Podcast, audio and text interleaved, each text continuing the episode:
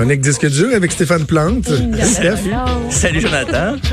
Non, mais Wuhan Clan. Oui, oui. Ah oui. J'adore ça. oui. Euh, Le gars, il fait exprès, comment Ah non, mais c'est ça que je carbure à votre sentiment de malaise. Tout à Comme fait. si c'était grave que mon jeu de mots, il était poche. C'est pas grave, c'est juste. Ça devient. petite. Non, c'est ça. C'est mauvais. Hein? OK, on va arrêter ça. Oui. Euh, et moi et mon amour euh, du rap, euh, justement, parlant de chanteurs et de chanteuses, tu vas nous parler de euh, celles et ceux qui ont eu des problèmes d'excès de drogue et d'alcool. On sait que c'est quand même pas quelque chose de rare dans le milieu du showbiz. Non, pas du tout. et qui qui qui vont se servir de, de leur art pour raconter raconter leurs aventures. Ben, c'est ça. Des fois, c'est, ça fait des années, il y en a qui sont sobres. Parce qu'on est dans le, le mois, le fameux, ben, on dit 28 jours, là, mais cette année, c'est 29 jours sans alcool. Euh, Et- pour ça que je le fais pas moi. La Ouais. journée de trop là, wow no. Ouais, oui. ben, ben, je pense qu'avec euh, avec ton segment euh, précédent, tu as confirmé que tu n'avais pas respecté la sobriété pour le mois de février. Euh, non, je non. me ben, suis couché à 7h45 ah ouais, C'est mais- ça, t'as trop. sans avoir pris une goutte d'alcool. Non non, c'est j'ai trop dormi. ouais, ouais, une petite crème d'amande avant de se coucher. Non. Oh, c'est bon, ouais, Oh boy. tant. Euh, mais pour ça, tout ça pour dire qu'il y a des, il y a des rockstars qui ont décidé là, de, de pousser la sobriété beaucoup plus longtemps qu'un mois parce qu'ils ont eu des problèmes, des fois de carrière, des problèmes personnels. Et euh, j'en ai énuméré quelques-uns. Mais tout d'abord, James Hetfield, parce que tout récemment, euh, ben, en septembre, il avait déjà été obligé de retourner en cure de dé- désintoxication. Mais il y a trois ou quatre jours, il est apparu devant le, le public parce qu'il présentait sa collection de voitures anciennes. Voilà, moi je collectionne les macarons, mais lui il collectionne des... Hein, on voit que ça ouais. deux niveaux. Deux et mais lui il avait arrêté 15 ans avant. Euh, c'est triste parce que là, même le groupe en- à l'automne a obligé de reporter la tournée qui était prévue en Australie, en Nouvelle-Zélande. Mais là, il semble très bien. Mais lui, il racontait que ce qui l'a fait arrêter l'alcool, c'est que sa blonde, ben, sa- son épouse, l'a jeté dehors à un moment donné parce qu'il était insupportable. Et puis, la crainte de perdre sa famille l'a ramené vers la sobriété. Donc, parce que Metallica, c'était quand même des, des bons buveurs, euh, malgré tout, et James Hetfield en tête. Euh, Steven Tyler d'Aerosmith, oh que oui, dans les années 70-80, lui, son combo préféré, c'était whisky, cocaïne. Il s'en est jamais caché. c'était ça qui, vraiment, il carburait à ça. Et euh, en 1994, il a renoncé à ça jusqu'à 2006. Et c'est une prescription de son médecin. Ça lui a comme donné le goût, les, un des effets secondaires de la prescription de son médecin, il a comme le, le fait rechuter, en fait. Par contre, euh, depuis 2014, il consomme, Steven Tyler d'Aerosmith ne consomme à peu près rien, vraiment rien, Euh, même si la performance aux Grammys euh, laisse croire le contraire, mais pour le moment, ça va bien. Euh, plus que tu es dans le rap aujourd'hui, euh, Jonathan. Non, pas tant. 50 Cent, euh, lui a avoué que l'alcool, ça le rendait paranoïaque. Donc, il a dit, moi, je bois plus. ça- Et il s'abstient des drogues au complet. Et là, ce qu'on entend, c'est la pièce High All the Time. Et qui, ra- qui dit bien ce que ça veut dire. C'est d'être tout le temps Le high. titre dit tout. Tout à fait. évocateur. Son candy shop, là, je vous dis, c'est pas des jujubes au melon d'eau. Non. Et là, les- Ah non? Non, je pense pas. il s'est fait demander en entrevue, mais OK, tu dis que tu prends pas d'alcool et de drogue, mais pourquoi une chanson qui s'appelle High All the Time? Lui, il a dit tout simplement parce que je voyais des, des, des rappers, parce que c'est vrai que c'est populaire dans le rap, euh, Dr. Dre, Snoop Doggy Dogg, de, de parler, de con- consommer et tout ça. Puis il disait, ces gars-là vendaient 500 000 albums. J'ai dit, je vais faire une chanson là-dessus, même si je ne consomme pas, et ça a très bien fonctionné pour lui. Mais il est quand même sobre. euh, tout le reste, depuis... Tu parles d'une fraude. Non, oui, oui, non, mais c'est, une, une appropriation de Ben drogue, oui. carrément. Euh, Eminem aussi, donc euh, 50 Cent n'est pas le seul rapper. Eminem, lui, c'est un cas un peu particulier parce que c'était l'alcool combiné avec euh, ses médicaments.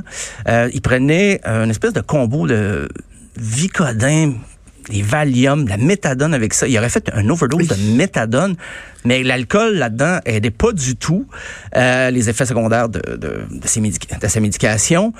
Mais il s'est dit, je prenais ça pour les douleurs à l'estomac, mais dans le fond, je me nourrissais juste mal. Si je me, si je commence à avoir une alimentation saine, j'aurais plus besoin d'avoir tout ça. Donc, il a arrêté complètement depuis 2007. Euh, un autre cas notoire de consommation, mais là, c'est vraiment même aussi du côté de l'héroïne et tout, c'est Anthony Kiedis de Red Hot Chili Peppers.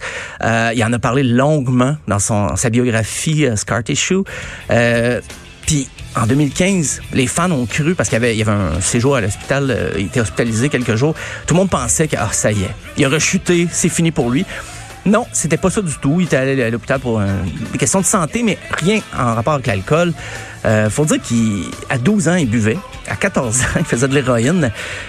Et en 1988, le premier guitariste euh, de Red Hot Chili Peppers, Hillel Slovak, est mort d'une overdose.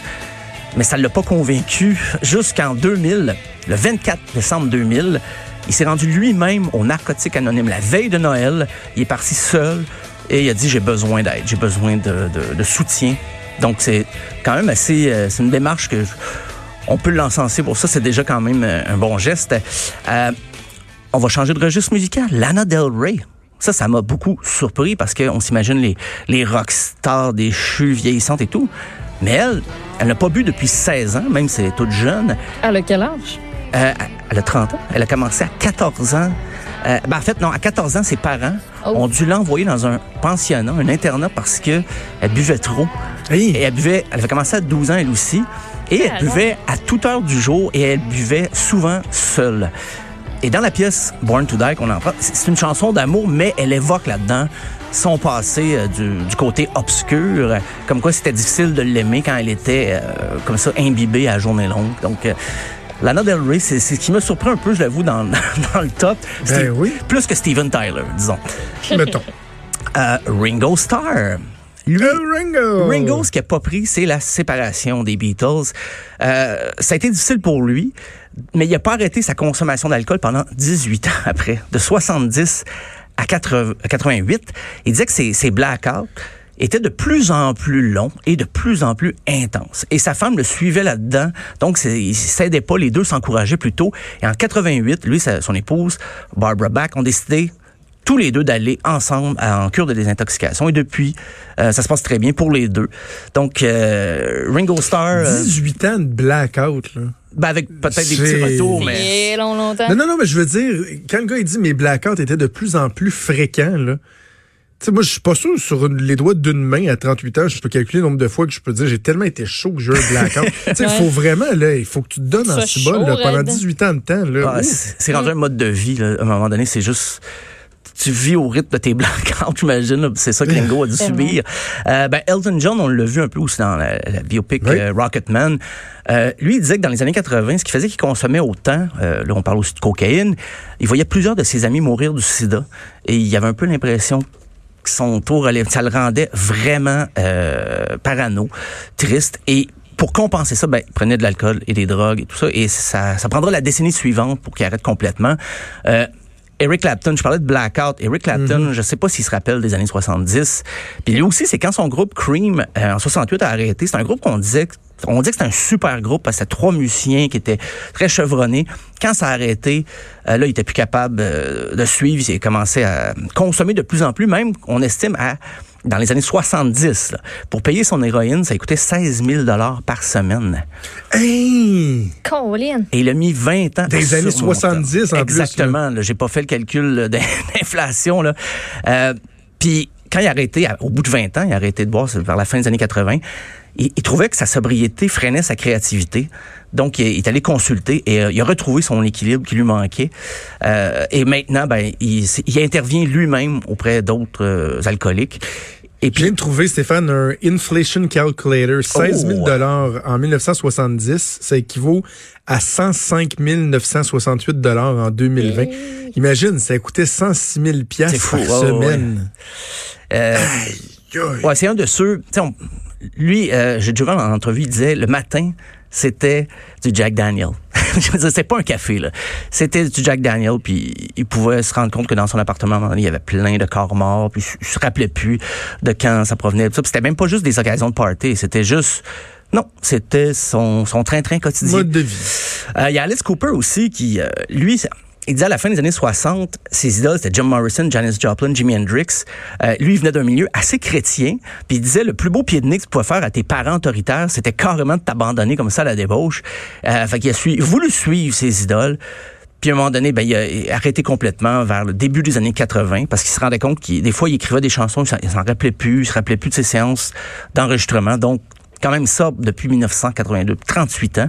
Euh, Neil Young aussi, il a avoué qu'il avait fumé du cannabis euh, récemment. Ça, ouais, ouais.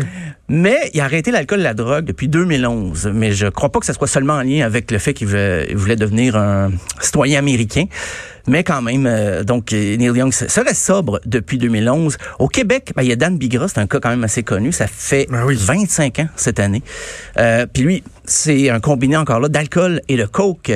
Et ça a changé sa routine, euh, je veux dire, complètement en 95 qui a décidé de passer de l'autre côté de la sobriété et ça lui, lui, a fait le plus grand bien. Il y a Sylvain Marcel, je sais qu'on on le connaît comme acteur, Oui. mais lui il avait son groupe, là, Sylvain, les Marcel, euh, tout ça, puis c'est quelqu'un qui est très près du milieu de la musique aussi. Lui, c'était la coke, le crack et l'alcool. Euh, c'est quand même rough pendant 30 ans. Tu sais, c'est- c'est une époque où on le voyait à la télé, dans des pubs, il était Ah ouais. très connu dans des films, des téléromans, mais il vivait le, le creux de, la- de- de sa consommation. C'était très... C'est triste, mais il s'en est sorti. Euh, René Martel, la reine du country, elle avait arrêté 20 ans de boire, mais quand son père est décédé, ça leur plongeait un petit peu dans ses démons. Euh, elle recommencé à prendre l'alcool. Par contre, elle a arrêté et ce qui l'a sauvé, elle disait, c'est de pouvoir chanter, même passer 70 ans, de pouvoir faire des spectacles.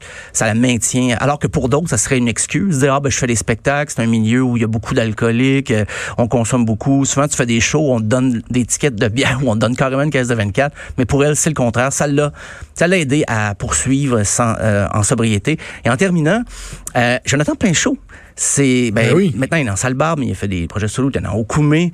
Euh, on l'apprend à nos dépens, parce que disque dur, on faisait un tournage euh, pour euh, Salle Barbe.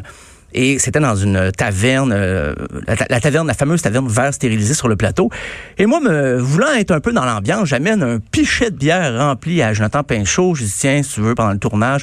Et là, il me dit, à l'époque, il me dit, ah non, merci, ça fait 19 ans que je bois pas. Et j'ai, fait que j'ai été obligé de boire le pichet tout seul. Non, mais euh, non, non, il y avait quand même, une, non, il y avait une petite équipe quand même. Mais il me dit, non, non, non, t'en fais pas. Il me, parce que je me sentais vraiment mal, là, pour Ouais. vrai.